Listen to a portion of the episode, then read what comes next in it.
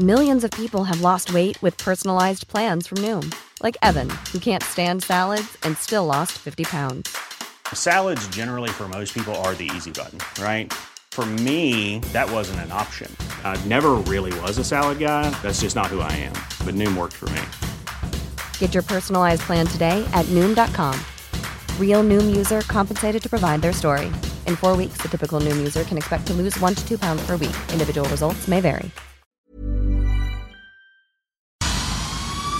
El Heraldo Media Group presenta Periodismo de Emergencia con Arturo Rodríguez, Hiroshi Takahashi y Roberto Aguilar. Con las reglas del oficio.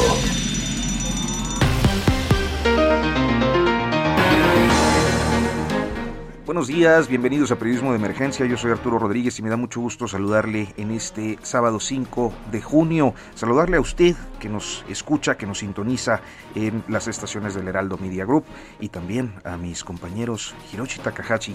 Arturo, muy buenos días. Nacho, Mónica, Roberto, buenos días. Buenos días, Ignacio Rodríguez Reyes. ¿Qué tal, Arturo? Muy buenos días, con mucho gusto de saludarlos. Y el maestro Roberto Aguilar. ¿Qué tal? Muy buenos días. Un gusto estar aquí nuevamente en Periodismo de Emergencia. Un gustazo. Y bueno, pues para irnos rápido, porque tenemos un día muy cargado de información, de entrevistas, de comentarios, vámonos al próximo pasado con Mónica Reyes. Próximo pasado, la noticia que debes saber.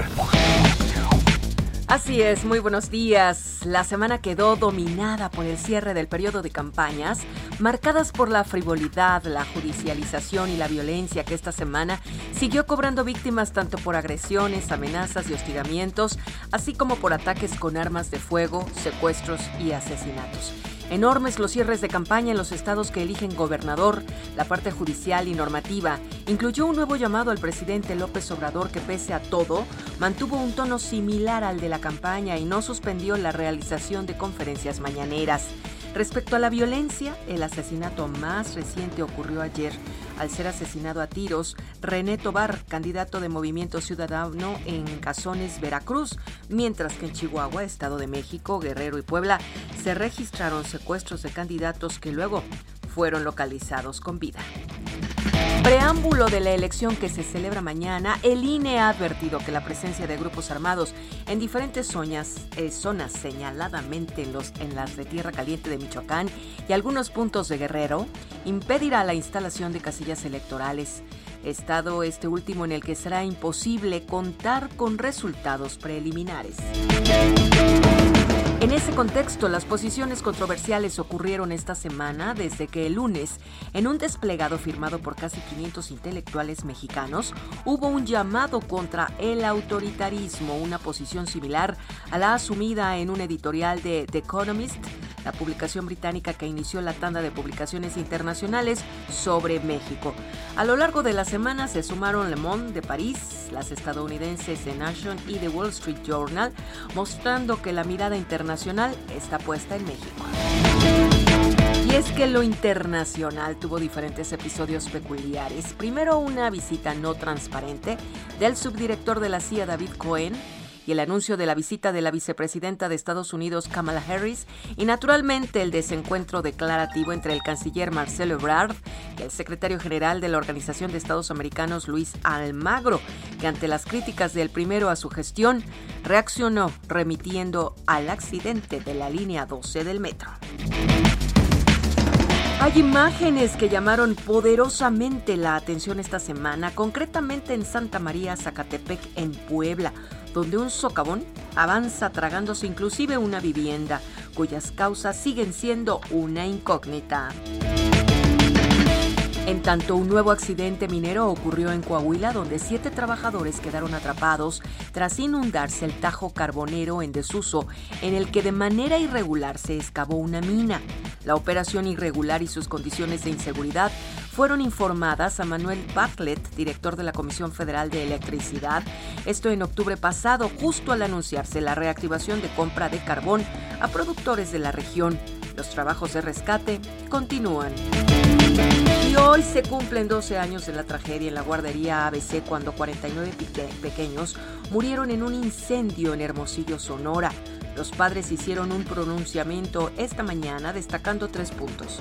La impunidad y el estancamiento de investigaciones, que aún se mantiene el sistema de subrogación de guarderías y la demanda de continuar con la atención médica y psicológica para las víctimas. Con las reglas del oficio por El Heraldo Radio.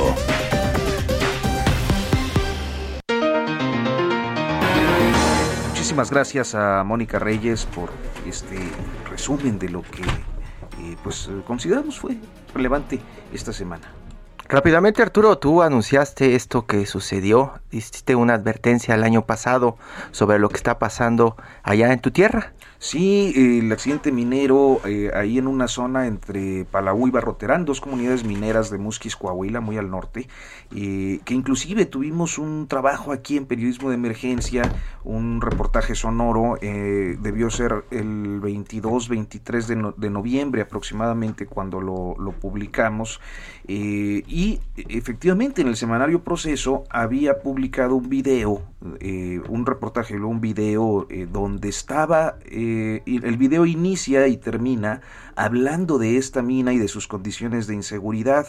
Entonces es como muy increíble. Luego, eh, hoy, ayer mismo, la organización Familia Pasta de Conchos, pues mostró la carta que le entregó en mano a Barlet el 23 de octubre eh, con un expediente fotográfico denunciando ese mismo, eh, esa misma operación irregular. No tuvieron respuesta, ni tuvieron cita, ni, ni respuesta a la petición de audiencia de Barlet, ni de nadie. Pero bueno, así, así pasa en este país, ¿no? El tema, el tema de la indiferencia del que vamos a estar platicando, ¿no? Indiferencia. Los temas de fondo, y ya tenemos en la línea telefónica nuestra primera invitada del día de hoy, que es pues la maestra Sabina Berman, que siempre es un gusto saludar. Sabina, muy buenos días. Hola Ignacio, ¿cómo estás?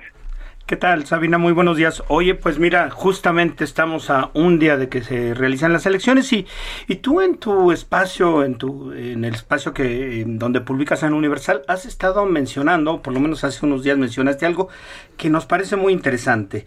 Eh, tú escribiste de los temas que no se habló en las campañas electorales, temas que tú consideras vitales. Sabina, ¿por qué temas tan fundamentales para la vida cotidiana de millones de mexicanos no fueron abordados?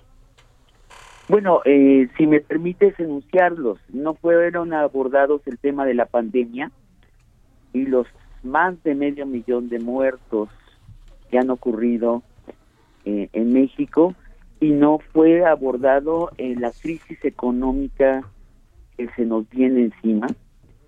para decirte los números, uno de cada clase, uno de cada cinco clase medieros es ya pobre uno de cada cinco pobres cayó a la extrema pobreza. Hay entre un millón y medio y dos millones de empresas micro, medianas y grandes clausuradas. Y de eso, ¿qué, piensa hacer este los políticos al respecto? Nadie habló. Ninguno de los dos temas. Bueno, yo creo que no hablaron de ello porque hubo una especie de pacto eh, silencioso. No me imagino que tuvieron reuniones entre los eh, candidatos del PRI y los candidatos de Morena para decir no hablemos de esto. Eh, supongo que lo que pasó es que cuando vieron que los otros no estaban hablando de esto, ellos mismos decidieron no hablar, porque es un tema depresivo y porque no tienen un plan. ¿Y no será también, eh, eh, Sabina, la, la, saluda Hiroshi Takahashi, eh, eh, este tema de, de, hacer campaña y no tratar de copiar esos modelos anteriores, porque pues las promesas de crecimiento económico, las promesas de arreglar la situación de los pobres y de la clase media en este país, son a veces bandera para comprar votos de los priistas o de los panistas, y en este momento pues eso está muy mal visto, ¿no? Pues mira, yo, yo creo que hay varias razones. Uno, que está mal visto. Otra es que eh, los políticos que tenemos conciben la política como una lucha por el poder en las alturas de la pirámide del poder eh, y no como un servicio a la gente. a los ciudadanos y la otra es nuestra pasividad como ciudadanos. Yo me pregunto cómo no es cómo fue posible que en, en ningún mitin una señora se puso en pie, pidió la palabra y dijo candidato. ¿Qué tiene usted pensado para los que no tenemos asegurado eh, nuestro alimento diario? Estamos comiendo de milagro, estamos desempleados, que muchos vivimos arrimados en casas de familiares. ¿Qué tiene planeado para nosotros? Que no haya sucedido eso, porque lo hubiera registrado la prensa, que no hubiera sucedido en las columnas de opinión, que no hubiera sucedido en los programas sesudos de los analistas de televisión. Nos habla de un país que piensa la política como un partido de fútbol entre los poderosos y donde el pueblo estamos en la gradería sonsamente aplaudiendo este partido que nos excluye, nos pone de espectadores. La política debería ser otra cosa. De hecho, lo es cuando es una política eficaz. A mí sí es algo que me alucinó en estas elecciones. Estuve a punto de decidir no ir a votar. Iré a votar por otras razones, pero sí siento una enorme decepción y en especial siento una decepción por el partido que prometió ser distinto y se dijo emergente de las bases sociales, que es Morena, por el que voté.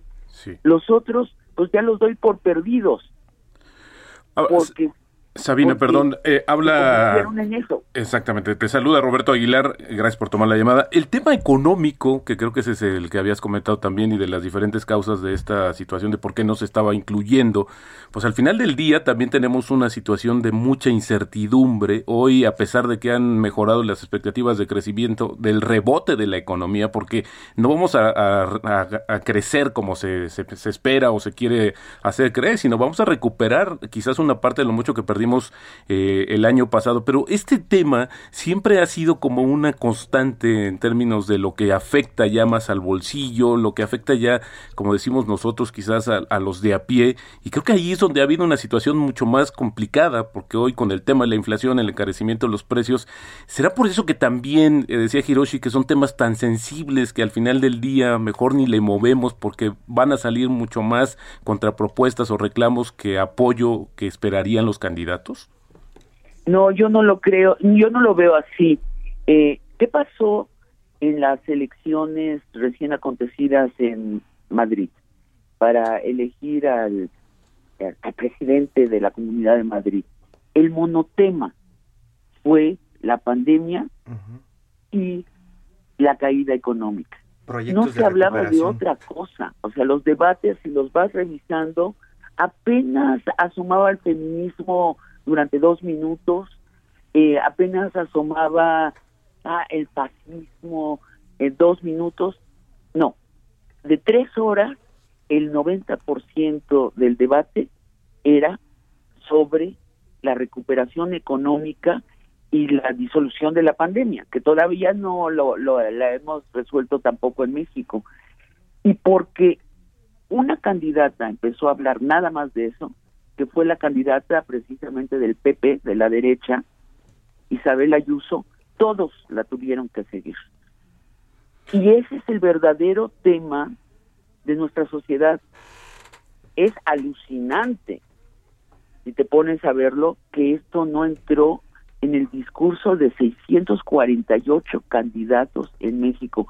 En Perú, asómate a las a las eh, elecciones en Perú, donde sí se están, está, hay un candidato posiblemente chavista que causa mucha incertidumbre en la población y una candidata muy popular que es la hija de un ex dictador, Keiko Fujimori. Bueno, allí de nuevo, el gran tema es la pandemia, cómo la van a aniquilar y la situación económica. Es que no podría ser de otra manera. Los alucinantes, los alucinados, somos nosotros los mexicanos. Oye, Sabina. Es, un ejemplo de, de por qué somos el país del realismo mágico. Tenemos una incapacidad de hablar de la realidad. Oye, Sabina, y justamente el hecho que tú digas es alucinante que no hayan tocado estos temas, que no hayan sido el eje central de todo el debate, no hace que pensemos y que realmente empecemos a cuestionarnos, eh, en tu opinión, de si merecemos campañas electorales como esta, si necesitamos este tipo de campañas o habría que cambiar de modelo.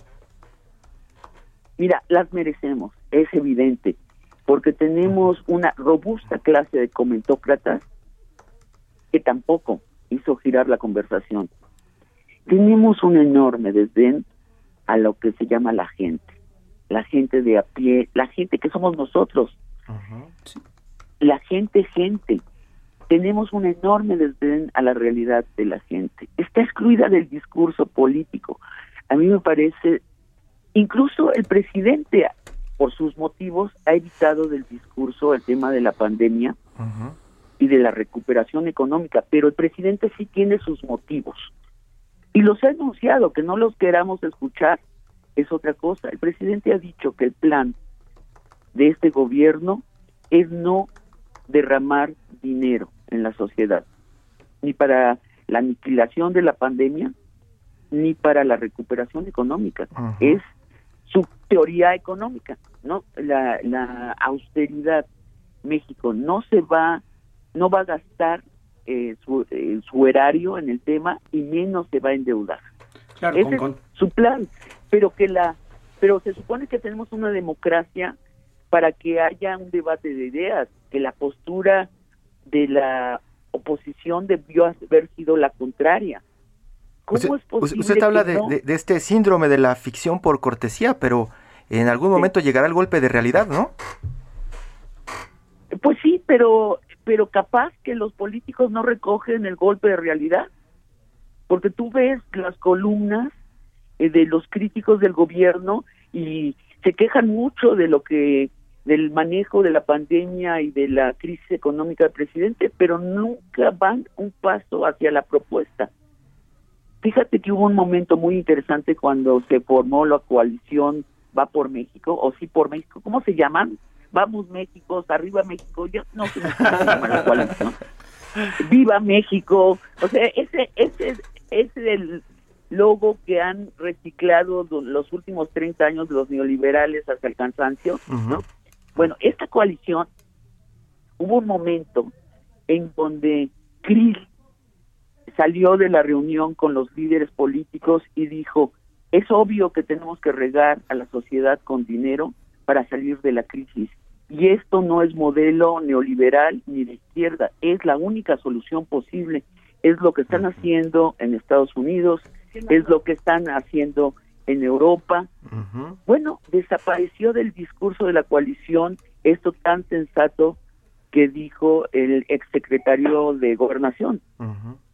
No, hay un arreglo entre ellos que mientras menos trabajo se impongan a sí mismos como políticos, mejor. Esa es la verdad es la triste realidad de nuestra clase política. Y, tenemos una clase política vieja, acomodada a que lo que hay que hacer es lo menos posible y una joven clase política que no se atreve a dar el zarpazo y a decirles quítense, nosotros sí somos leales a la gente. ¿Qué es lo que tienen que hacer? Porque yo oigo a muchos jóvenes políticos eh, dialogando entre ellos sobre la necesidad de hacer un recambio en la clase política, pero no se atreven todavía. Sabina Berman, pues muchísimas gracias, como siempre, por tomarnos esta comunicación. A ustedes por la conversación, muchas gracias. Buenos días. Buen día. Y bueno, rápidamente vamos a eh, pasar a nuestra siguiente conversación. Esta vez es con Balbina Flores, quien es eh, pues la representante en México de una organización internacional muy conocida en el gremio, no necesariamente por todos los ciudadanos, pero que vale mucho la pena escuchar porque tienen informes muy exhaustivos, eh, que es Reporteros sin Fronteras. Y a propósito de un tema que te inquietaba o nos inquietaba mucho esta semana, ¿no, Arturo? Naturalmente, Balbina, muy buenos días. Te saluda Arturo Rodríguez. Hola Arturo, muchas gracias por este espacio. Buenos días a ti y a tus colegas. Muchísimas gracias. Mira, pues muy muy rápido yo te quiero preguntar antes de entrar al tema de las compañeras que han sido agredidas, amenazadas. Ayer ayer este comentabas también esta parte de las agresiones que candidatos de distintas zonas del país hicieron a periodistas y el qué va a pasar. ¿Y qué va a pasar, Balbina, con ese, con ese eh, escenario? Bueno, esa es la pregunta que está en el aire y que pues podremos ver en, los próximos meses y años qué va a pasar. Pero bueno, esperemos que no pase nada grave. Eh, sí es una situación difícil, digamos, porque pues eh, en este contexto en México, un país de los más peligrosos para ejercer el periodismo y donde los ataques a mujeres periodistas pues han se han ido incrementando en, en, los últimos años, ¿no? Eso ha sido, registrado estadísticamente y los testimonios, como mencionó ahí algunos, y los testimonios que se han publicado, pues así lo indican. No es algo que estemos inventando, no es algo que, que no exista, simple y sencillamente los hechos hablan por sí solos. Sí, Malvina, eh, te saluda Nacho Rodríguez Reina, ¿cómo estás? Muy buenos días. Hola, Nacho. Este, uno de los temas que hemos visto y que eh, en, digamos, en los días recientes eh, pudimos leer fueron los testimonios de compañeras que, mujeres que se tienen espacios en donde pues expresan sus opiniones sobre los diferentes temas que ocurren en el país y lo que empezaron a revelar son las agresiones, las brutales agresiones dirías que sufren justo solo por el derecho el, derecho que ejercen de expresar sus opiniones. Y bueno, miren, eh, ellas titularon sus columnas con, con temas, con los mensajes que reciben, como por ejemplo, eh, muérete chayotera, ya sé dónde vives, te voy a matar, voy a violar a tu hija, desde Reporteros Sin Fronteras, eh, ¿cómo ven esta situación? Mira, primero te quisiera mencionarte que a nivel mundial, un informe que publicamos en diciembre, indicamos precisamente que eh, en este año aumentaron los ataques a mujeres periodistas en un 35% a nivel a nivel mundial. En el mundo hay 48 periodistas mujeres que están presas por ejercer su libertad de expresión. En el caso de, de México, eh, hemos visto cómo se han ido incrementando estos ataques. Las redes sociales se han convertido hoy no solo en un espacio de libertad de expresión, sino un espacio para atacar a las y los periodistas. Pero en este caso los ataques a mujeres periodistas son terriblemente agresivos. Las las las compañeras eh, que, que, han publicado sus columnas eh, dando su testimonio sobre esto, Almadelia, eh, Maite Azuela, Denise Dreseri, eh, no recuerdo. Pamela Cerdeira. Pamela Cerdeira. Eh, han titulado precisamente con esas tantas frases que hemos visto circular por las redes sociales, que tienen que ver exactamente con cuestiones de género.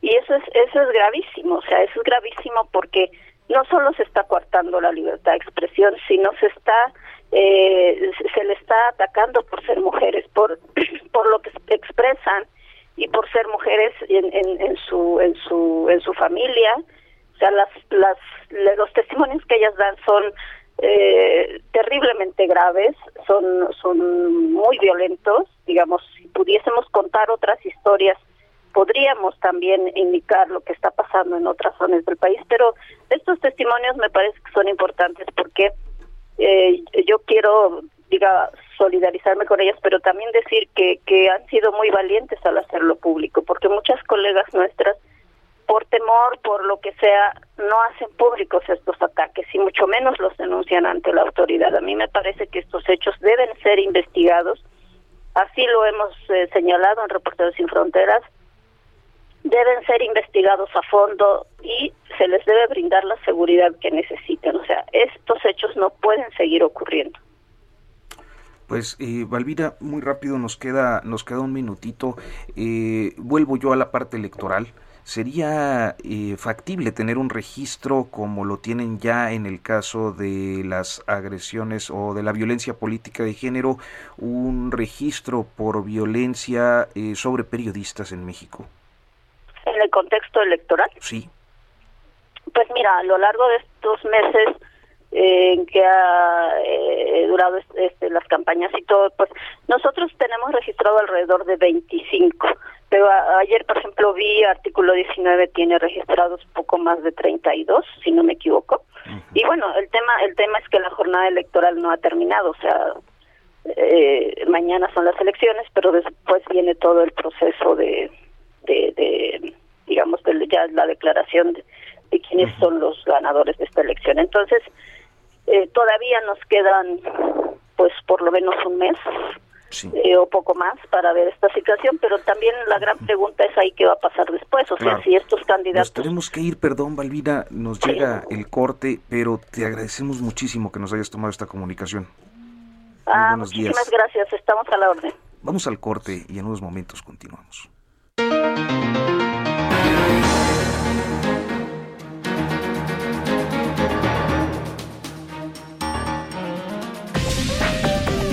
En un momento continuamos. Periodismo de emergencia. Regresamos con las reglas del oficio. ¿Le vas a hablar a la güera o te faltan pantalones? No, pues si te faltan pantalones, háblale a Soriana y aprovecha que pongo todos los pantalones de mezclilla para toda la familia al 2x1. Sí, al 2x1. En tienda o en línea, tú pides y Julio Regalado manda. Solo en Soriana. A junio 8. Aplican restricciones. Continuamos en periodismo de emergencia, son las 10 de la mañana con 30 minutos y eh, tenemos una entrevista, un enlace más en esta ocasión con el doctor Hugo Concha Cantú, es eh, eh, doctor por la Universidad John Hopkins en ciencia política, perdón, por la Universidad de Washington y pues con un tema interesante poco abordado, la reelección Hiroshi. Sí, Roberto. doctor, bienvenido, muy buenos días. Muy buenos días, ¿cómo están? Qué gusto saludarlos. ¿Qué tal, Hugo? ¿Cómo estás? Muy buenos días. Te saluda Ignacio Rodríguez. Hugo, pues este, este tema del que estábamos comentando parecería que fue un fantasma, cuando en realidad pues eh, el tema de la reelección de alcaldes, diputados locales y diputados federales, pues es un tema no de menor importancia, es mayúsculo, es decir, están eh, optando la gran mayoría de, candidatos que ya de, quienes ocupaban cargos de elección, están optando por, por seguir en el cargo. Y bueno, pues a mí me gustaría preguntarte, eh, vamos a una elección mañana en el que pues prácticamente los 300 diputados federales buscan reelegirse y la pregunta, y me gustaría trasladártela a ti, es, ¿merecen reelegirse? Es decir, ¿el desempeño de esta Cámara justifica que nuevamente estén tres años en, en San Lázaro? Hola Nacho, qué gusto oír tu voz, esa no la escuchaba todavía. Eh, pues mira, querido Nacho, es una pregunta bien importante la que estás, la que me estás haciendo. Así, merecen reelegirse como si desde mi muy particular punto de vista, porque por supuesto fraseada de esa manera, pues no puedo más que yo externar mi opinión, yo diría que no. Yo diría que no, pero entonces avanzaría un poquito más para tratar de explicar mis razones. Yo lo que creo es que el, el principio tan importante en otras latitudes de la reelección, por características de nuestro diseño institucional, nuestra forma estructural en que está puesto el sistema electoral, eh, acaba siendo, pues en realidad creo que un mecanismo obstaculizador más que articulador de la participación ciudadana.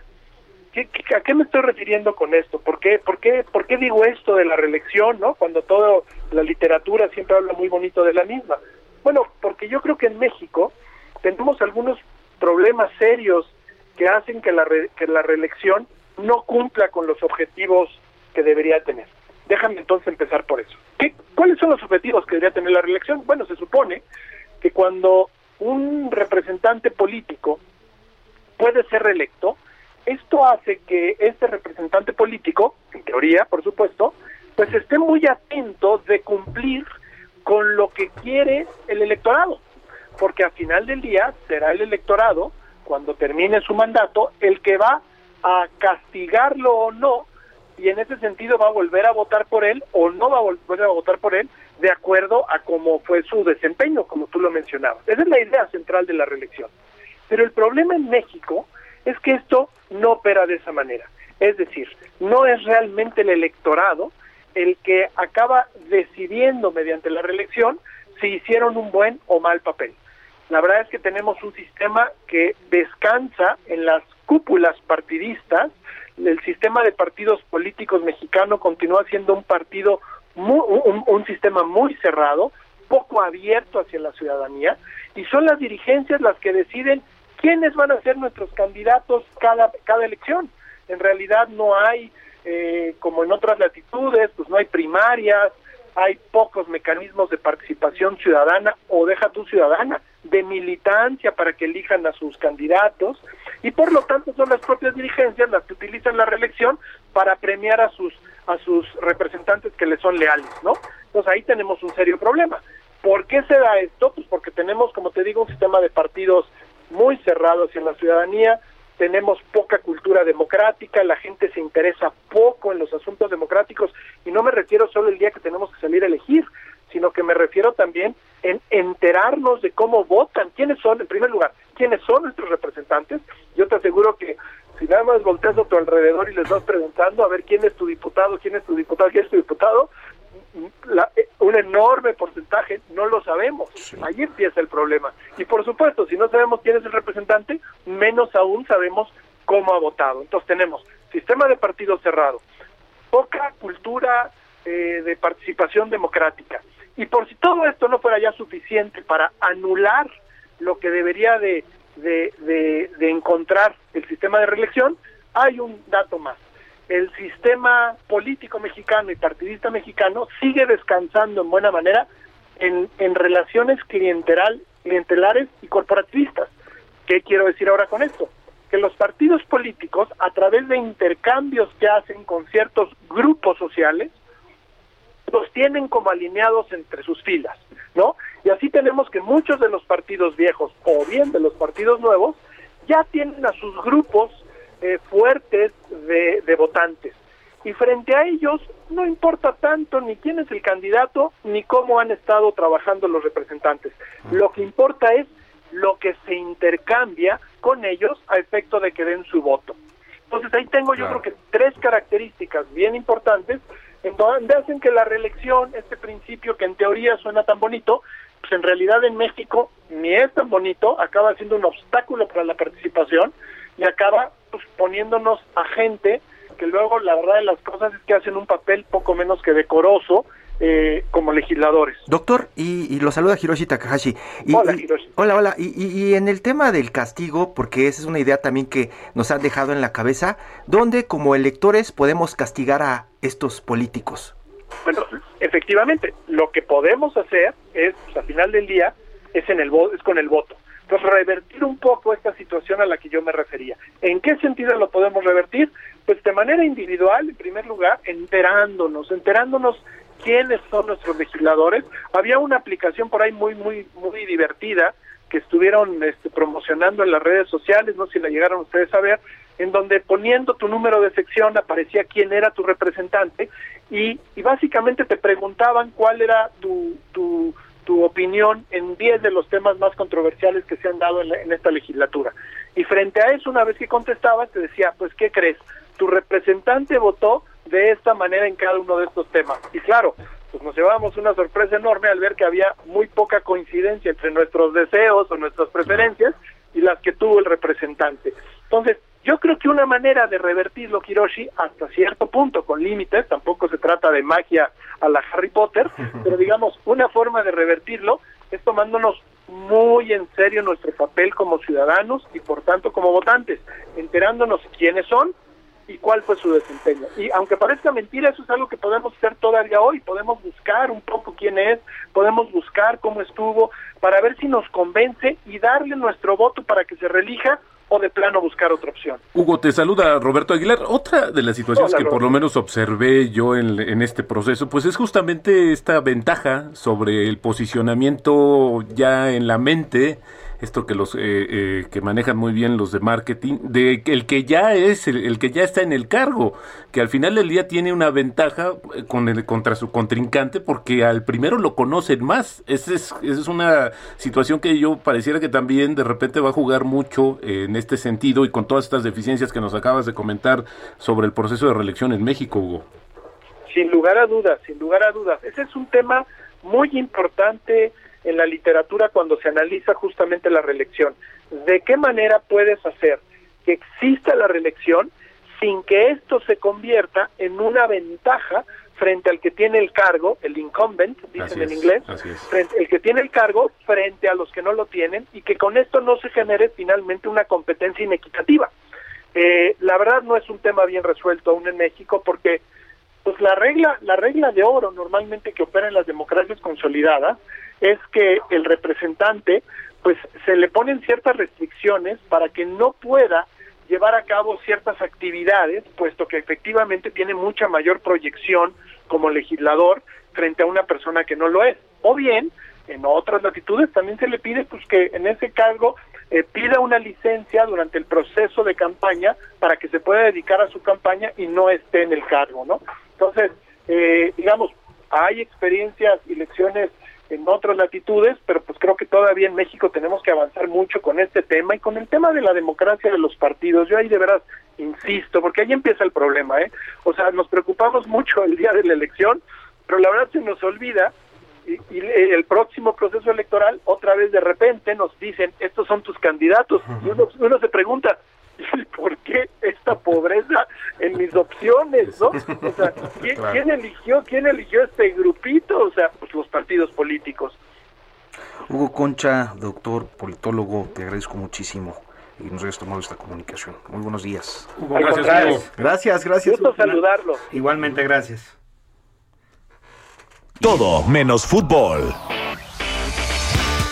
Pues eh, rápidamente vamos a una entrevista más que también es muy interesante para mí. Creo que eh, nos coloca ante temas eh, que han estado en la agenda pública, no de ahorita, pero que se han intensificado en estas dos semanas, como es vocablos como autoritarismo, tiranía, democracia, dictadura, etcétera. Y lo comento así porque justo el doctor José Waldenberg, politólogo, investigador, expresidente del antiguo IFE, o INE, acaba de publicar un libro donde reúne artículos al respecto. El libro se llama Contra el autoritarismo y hoy nos ha aceptado una comunicación en este espacio. Doctor, muy buenos días. Bueno. Sí, doctor, muy buenos días. Buenos días, es que lo escucho un poco mal, pero muchas gracias por la invitación. Qué gusto estar con ustedes. Pues eh, primero que nada, eh, muchas gracias por tomar la, comunicación y eh, iniciaría el, planteamiento. ¿Cuáles son los riesgos centrales que ve usted de autoritarismo o a qué se refiere con un título como este? Bueno, yo parto de la siguiente premisa. Creo que en los últimos 30 años México construyó una germinal democracia fuimos capaces de pasar de un sistema de partido hegemónico a un sistema plural de partidos, de elecciones sin competencia, elecciones competidas, de un mundo de la representación política habitado por una sola fuerza a un mundo de la representación política plural. Eso generó pesos y contrapesos, hizo que el Congreso se reavivara con esa diversidad de fuerzas políticas, empezó a acotar a la propia presidencia de la República, empezó a surgir una corte que paulatinamente se convirtió en un auténtico tribunal constitucional y creo que todos esos cambios de alguna manera fueron borrados porque en el mismo en el mismo proceso pues por supuesto hubo un, eh, una expansión de la violencia, de la inseguridad, hubo demasiados fenómenos de corrupción que quedaron intocados, eh, la economía no creció, la desigualdad y la pobreza parecieron imbatibles y digamos la preocupación que hay en el libro es que ojalá no tiremos al niño con el agua sucia y el niño en este caso es esa germinal democracia que creo que no es apreciada ni reconocida desde el gobierno y desde franjas muy importantes de la sociedad. Creo que, por ejemplo, por desgracia, nuestro presidente no entiende que democracia quiere decir un poder regulado, un poder dividido y un poder vigilado. Y yo veo demasiados resortes en la presidencia que van a contracorriente de esas nociones. Claro, eh, doctor, lo saluda Ignacio Rodríguez. Eh, justo escuchándolo decía, bueno, eh, este poder regulado, este poder controlado, este poder acotado, pues obviamente uno pensaría que no es un poder como el que tiene en la mente el presidente López Obrador, que en su digamos, en su propósito de, de llevar a cabo lo que él ha denominado la cuarta transformación. Así es que de repente estas dos concepciones chocan brutalmente, ¿no? Exactamente, tal como usted lo señala. Eh, creo que hay muchos ejemplos en los cuales el presidente de la República ha actuado como si la Constitución y la ley no le colocara una serie de límites. Creo que a veces ve al derecho como un corsé que impide el despliegue de su voluntad. Y eso es cierto, de eso se trata el derecho. En México el presidente de la República tiene amplísimas facultades, pero tiene límites como cualquier otro poder. Y de la misma manera, por ejemplo, cuando algún otro poder constitucional, un órgano autónomo, una organización de la sociedad civil, un periodista, un académico, expresa eh, puntos de vista, iniciativas, críticas a lo que se está haciendo, el resorte que se active en la presidencia es el de la adjetivación que descalifica, no, no, no la argumentación para entrar en un auténtico debate, sino el adjetivo para para desacreditar. Se trata de FIFI, se trata de conservadores, se trata de la mafia en el poder y creo que por esa vía se están gostando el debate público que es tan necesario en nuestro país, porque en efecto los, nuestros problemas son profundísimos y las soluciones no son sencillas, pero por la vía que vamos, pues da, la impresión que de lo que se trata es o se alinean conmigo o están contra mí, y eso pues la verdad es que es profundamente autoritario. Y una de las preguntas es, lo saluda Hiroshi Takahashi, ¿cómo contrarrestarlo desde la sociedad civil? Estamos hablando desde el inicio del programa de cómo hay hasta un síndrome de la ficción por cortesía, en donde no hablamos y no preguntamos lo que parece incómodo. ¿Cómo hacer para que pues desde estos resortes, ¿no? podamos generar también cambio y control?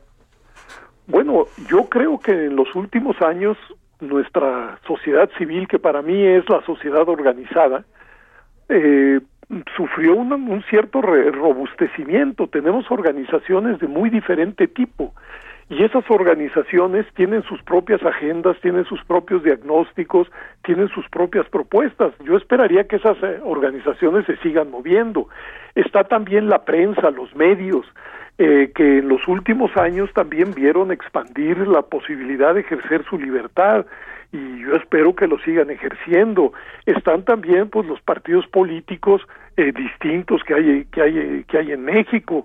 Es decir, México es una sociedad muy diversa, muy plural, en la cual palpitan pues intereses, ideologías, sensibilidades muy distintas. Y yo creo que esa es la, la, reserva fundamental que tenemos pues para hacerle frente a cualquier intento autoritario. ¿Por qué?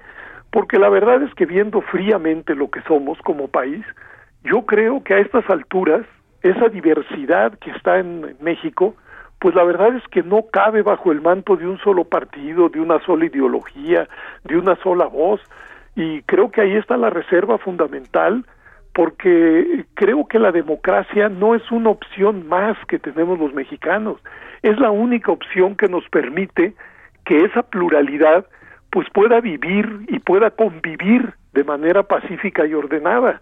Eh, digo, ni en mis peores pesadillas puedo imaginarme a un México eh, marchando al, al son de un solo ritmo, de una sola voz, de una sola indicación.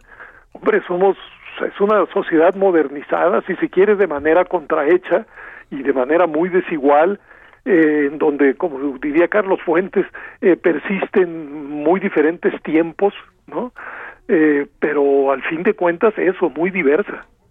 Doctor, eh, pues tratando de entender la intención del presidente López Obrador que ha dicho, eh, bueno, yo no llegué al cargo para estar de, digamos, de, en un escenario en el que no cambie nada, no llegué, al, no llegué aquí a la presidencia de la República eh, con una idea distinta, sabían perfectamente qué es lo que yo quería y yo quería la, transformación, la cuarta transformación del país, entendí, tratando de entender esa intención que decía, pues yo llegué al poder pues para, para ejecutarla, para ponerla en práctica, ¿Usted qué le diría? No, que es muy loable eh, tratar de cambiar. No, no, no, no, no, no, no, no somos la Arcadia, no somos el paraíso. México tiene problemas profundísimos y creo que lo fundamental tiene una fractura social muy honda y muy profunda. Eh, pues, eh, por supuesto que digamos cuando uno ve los, las cifras de Coneval o del INEGI y se da cuenta que la pobreza en términos eh, absolutos creció y en términos relativos se quedó igual y da la impresión de que fue inamovible, pues por supuesto que uno debe tener la, la intención de modificar, de cambiar, de tratar de hacer de México un país pues menos desigual, más cohesionado socialmente. Hay muchas cosas que hacer en México, pero hombre, creo que lo que no hay que destruir es lo poco o mucho que hemos construido en materia democrática. Ese es el asunto. Ahora, en términos sociales, que era, digamos, creo, la esperanza que abrió el, presidente y su llegada al gobierno, creo que el efecto combinado, por ejemplo, de la pandemia y la inactividad del gobierno, el pasmo con la que lo asumió el gobierno, están dando resultados incluso contrarios a lo que imagino hubiera pensado el presidente. El propio Coneval, que no es una no es una institución eh, de la oposición, sino del Estado mexicano, pues eh, nos decía que para el año 2020 había 10 millones de nuevos pobres, es decir, de 10 millones de gente que se sumaban a, a, los pobres anteriores. Es decir, tampoco se ve que en ese terreno el actual gobierno esté avanzando. Es más, para mi sorpresa, la política que se asumió a lo largo de la pandemia, que por supuesto todavía no acaba, pues fue una, uh, una política típicamente neoliberal, es decir, se apostó a que fuera el mercado el que pusiera a cada quien en su lugar. Y en efecto, pues el mercado actúa así, es una fuerza inclemente, no consciente. Y aquellos que tenían, digamos, empresas mejor implantadas seguramente salieron de mejor manera que muchas micro y pequeñas empresas. ¿Y cuántos miles y miles de mexicanos perdieron su empleo?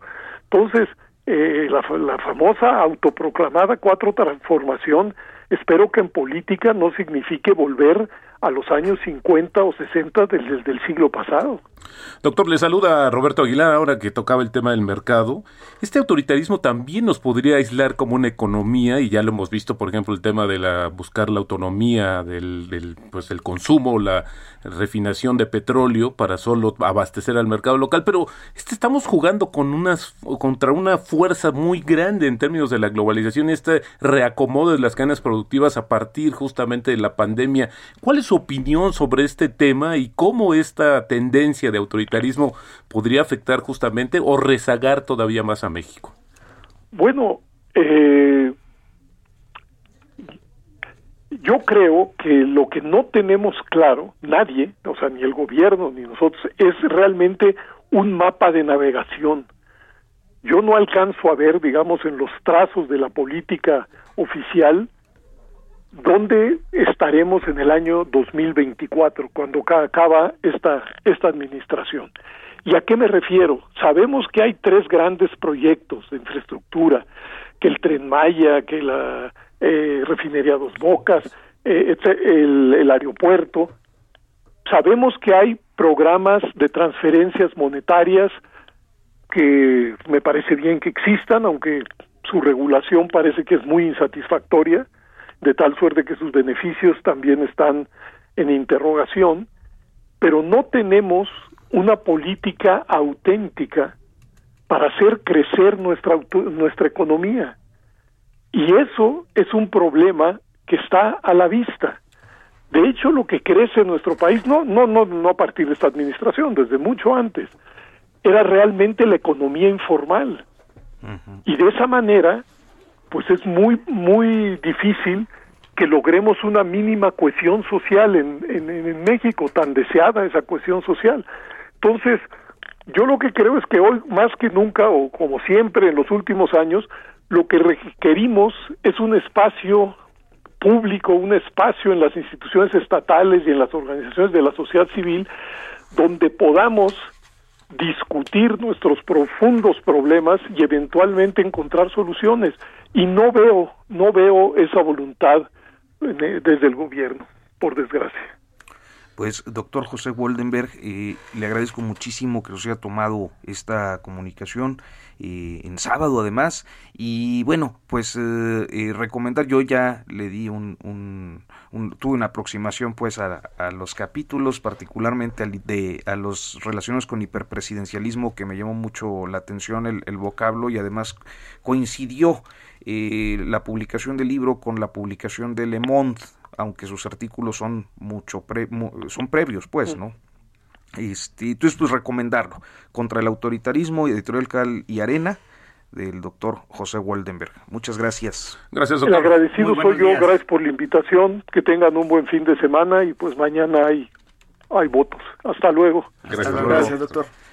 Nos quedan unos segundos. Yo muy rápidamente quiero comentar que me acaban de avisar eh, que eh, se confirmó una persona, un trabajador más adentro. O sea, la empresa dueña de la mina de Coahuila, que está inundada, no informó correctamente la lista de nombres. Por lo pronto son ocho. Ocho. Ocho. Bueno, y el, fantasma de pasta de conchos nuevamente se presenta. No, pues más bien una situación continua y generalizada de una cultura laboral letal, creo yo. Sí. Señores, muy buenos días. Muchas gracias, buenos días. Buenos días. mañana. muy buenos días.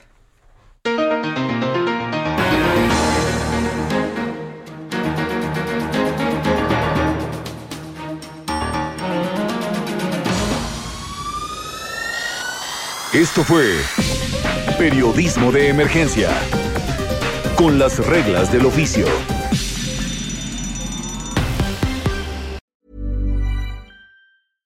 Imagine the softest sheets you've ever felt. Now imagine them getting even softer over time. That's what you'll feel with Bowl and Branch's organic cotton sheets. In a recent customer survey, 96% replied that Bowl and Branch sheets get softer with every wash. Start getting your best night's sleep in these sheets that get softer and softer for years to come. Try their sheets with a 30-night guarantee. Plus, get 15% off your first order at bowlandbranch.com. Code BUTTERY. Exclusions apply. See site for details.